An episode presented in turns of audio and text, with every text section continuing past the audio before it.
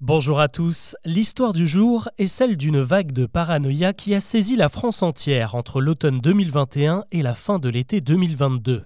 Pendant ces quelques mois, dans les boîtes de nuit, les bars, les concerts ou les festivals, les moments de fête ont eu un goût doux amer, car malgré l'ambiance, tout le monde était sur ses gardes.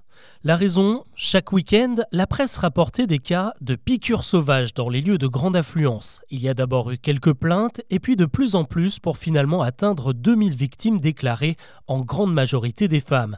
Toutes ont expliqué avoir ressenti une sensation de piqûre au cours d'une soirée, parfois accompagnée de vertiges et de fatigue.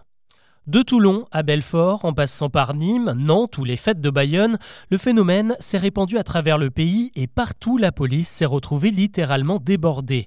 Débordée et surtout bien embêtée, car malgré quelques interpellations, aucune preuve d'empoisonnement n'est ressortie des analyses pratiquées sur les jeunes filles piquées. Pas de traces de GHB, la drogue du violeur, ou de contamination au sida, comme le suggère une vieille légende urbaine que je ne manquerai pas de vous raconter dans un prochain épisode.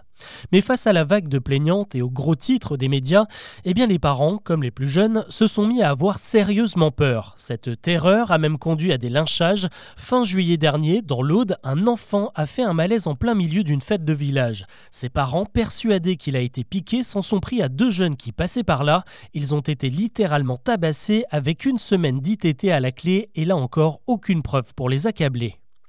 Aujourd'hui, force est de constater que cette histoire de piqûre ne repose sur aucun élément concret. Pas de coupable et finalement plus de peur que de mal pour les victimes, heureusement. Mais alors comment en est-on arrivé là? D'abord, on peut préciser que le phénomène ne s'est pas cantonné à l'Hexagone. En 2021, il a terrorisé l'Angleterre et l'Irlande avant de s'étendre à l'Espagne, la Belgique, la Suisse et en Allemagne l'année suivante. Pourquoi à ce moment-là, pour certains psychologues, cette psychose découlerait directement de la pandémie, de grande incertitude autour de la santé, de la transmission du virus et de crainte des espaces surpeuplés. Au même moment, la parole se libérait aussi sur la soumission chimique avec le hashtag Balance ton qui dénonçait de véritables cas de viol ou de tentatives de viol au GHB. On peut aussi y voir un phénomène de mode façon challenge TikTok.